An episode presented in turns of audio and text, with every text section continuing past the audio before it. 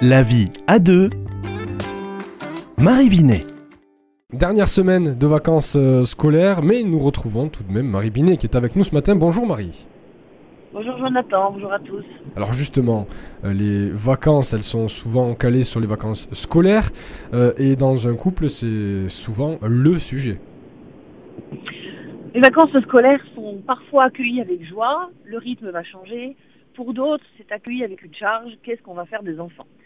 Nous avons dans notre société française de nombreux moyens et de nombreuses propositions qui sont faites pour que les enfants, quel que soit leur âge, soient accueillis, occupés.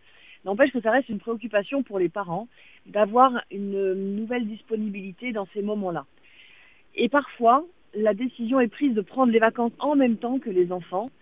Et parfois, euh, il y a un- une forme de regret en disant finalement, je me suis pas reposée, euh, j'ai été tellement disponible euh, corps et âme pour eux que du coup, euh, je suis fatiguée. C'est toujours un peu un dilemme de, en couple de se dire à quel moment nous profitons de temps de repos dont nous, nous avons besoin et de temps de repos que nous pouvons avoir avec les enfants. Et là, c'est aux adultes euh, de vraiment s'écouter et parfois de dire, écoute, moi, cette semaine-là, est-ce que toi, tu peux garder les enfants quelque temps parce que moi, j'ai besoin d'aller me reposer? Ou ben, au contraire, moi, je peux prendre mes congés pendant ce temps-là, toi, tu peux travailler ou nous prenons nos congés en même temps et nous partons avec les enfants ou nous prenons nos congés en même temps. Et puisque c'est les vacances scolaires, c'est plus facile de les faire garder par les grands-parents, par euh, des amis, etc. Et nous allons prendre un temps que tous les deux.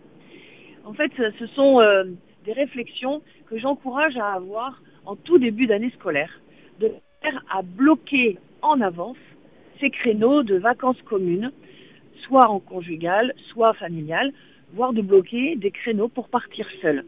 Il y a certaines mères de famille, notamment, qui profitent des vacances scolaires pour faire garder leurs enfants et partir faire une retraite, euh, s'isoler.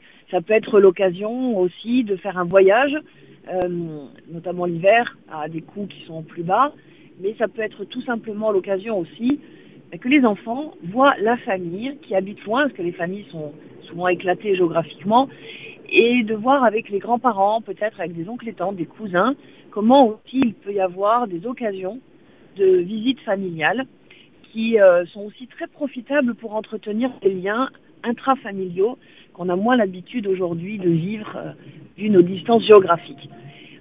Alors, au fur et à mesure de l'âge des enfants, bien sûr, ça s'aménage. Et moi, j'invite vraiment les couples euh, à revenir à leur propre santé physique et mentale pour être sûr de pouvoir assumer les vacances avec les enfants euh, à chaque vacances scolaire. Et peut-être, sans culpabilité, d'accepter de déléguer ou de trouver d'autres moyens pour pouvoir bien vivre ces moments euh, tout en travaillant ou en les prenant en commun avec les enfants. Euh, la culpabilité, c'est euh, ce qu'il faut éviter. Merci beaucoup Marie Binet pour euh, cette chronique. Bonne fin de vacances scolaires du coup.